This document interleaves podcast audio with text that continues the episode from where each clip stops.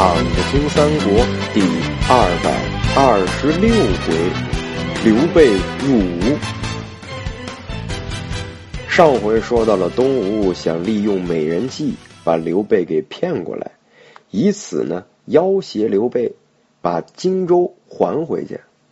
孙权派吕范来提亲，刘备言语间很是犹豫，想要娶这个妻子，但是又碍于礼数。不愿让人戳脊梁骨，于是呢，他把自己的顾虑说给吕范听。他说：“我年过半百啊，鬓发斑白，这吴侯的妹妹风华正茂，我们这年龄，这恐怕不般配吧？”吕范一听也乐了，这话一说，就说明刘备已经动心了。他赶紧补充说。我们这个大小姐虽然是一名女孩子，呃，但实际上呢，也是一名女汉子啊，志气呢不比男子差。经常挂在嘴边的一句话就是：除了炮弹，本小姐没有什么跟你们交流的了。刘备眼睛一瞪，嗯，咱可不能跳戏啊！哎，这吕范赶紧改口啊，说经常挂在嘴边的是：若非天下英雄，我才不要嫁呢。你看，皇叔你是。名闻四海，正所谓淑女配君子，那身高不是差距，年龄不是问题，你说呢？这几句话说的刘备心里头直痒痒，但也不敢现在答应啊，他得听听诸葛亮的意思呀。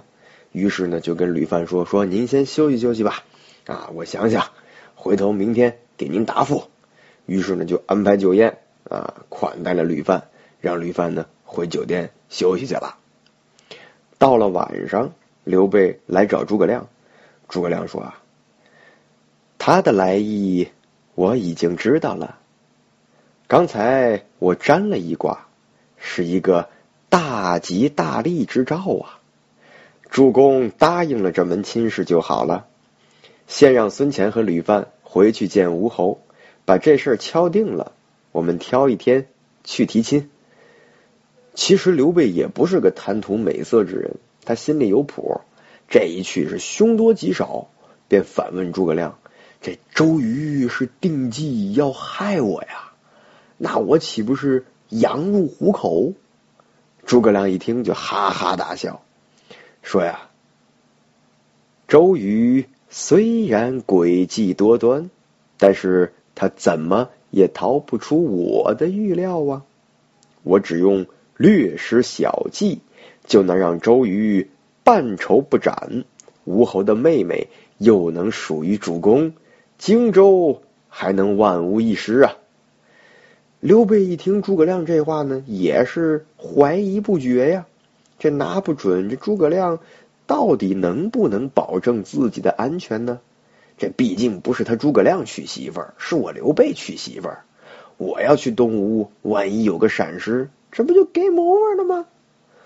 但是只见诸葛亮已经开始安排孙乾去东吴说亲了，那就只好闭上嘴了，听诸葛亮的安排。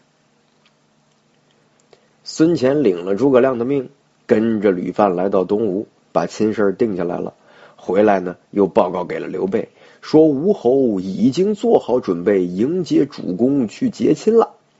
刘备这个时候呢，还是怀疑。不敢前往，诸葛亮又笑了笑说：“啊，主公莫怕，我已经定下了三条计策，保管叫主公全身而退，抱得美人归。但是这个计策呢，必须子龙来帮忙啊。”于是呢，就把赵云叫到跟前跟赵云耳语一阵，并给了他三个锦囊，让他依次行使锦囊中的计谋。这赵云一看。事关重大呀，也不敢马虎，就将锦囊呢收在了怀中，带着刘备还有诸葛亮准备好的聘礼，加上五百来人，离开了荆州，往南徐进发。刘备这个时候心里头其实不大痛快，因为关于荆州的问题啊，这个刘备啊自始至终是没有做过半点决策，一切都是听诸葛亮的安排，这让这个老大呢有点尴尬。不过他呢也没有更好的办法，不听诸葛亮的，难道听张飞的吗？这个然而心中的小恶魔呢，却一直扰乱他的心智。那也许这就是心胸狭窄、气量狭小的人常有的一种酸味吧。啊，这一路顺顺利利的，他们来到了南徐。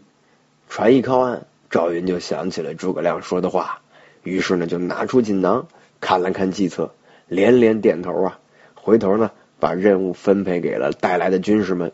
军士们是个个按照赵云的安排忙活了起来啊。安排妥当，赵云跟刘备提议，让刘备呢去见见乔国老。这个乔国老呢，就是二乔的父亲，也住在南徐。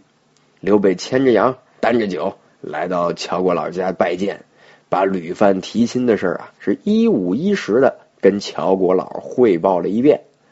这刘备纳闷呢，为什么要让我跟乔国老说这些七七八八的呢？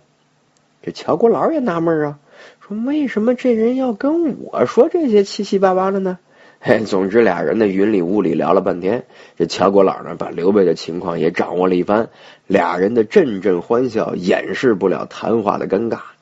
与此同时，这刘备带来的这五百人啊，这披红挂彩来到南徐的集市。置办婚礼要用的物件，那阵仗就跟游行花队一样，将刘备要娶东吴大小姐的消息宣传的是人尽皆知。孙权听说刘备已经到了，便派吕范去迎接刘备，让他们先去酒店休息。这乔国老呢，会见完刘备，就颠颠的来找吴国太，进门就道喜。哎呀，恭喜国太，贺喜国太呀！吴国太一脸蒙圈，嗯，有什么喜事啊？这乔国老一听，也是一脸蒙圈。哦，说您把女儿许配给了刘备，现在刘备都到了，您还瞒什么呀？国太吓了一跳，说我女儿结婚，我怎么不知道这事儿啊？乔国老也吓一跳，说这什么情况啊？吴国太一想，不对。这事儿事有蹊跷，就一方面呢，让人们去问孙权；另一方面呢，让人们上街打听。人们探听回来以后，跟国太汇报，这果然有这事儿。女婿已经在驿站里休息了，五百军士在城中是买猪买羊买水果，准备成亲了。做媒的女方这边是吕范，男方这边是孙乾，南方这边呢是孙乾。都在驿站里休息着呢，这下子吴国太可是真吓着了。那么后事如何呢？咱们下回接着聊。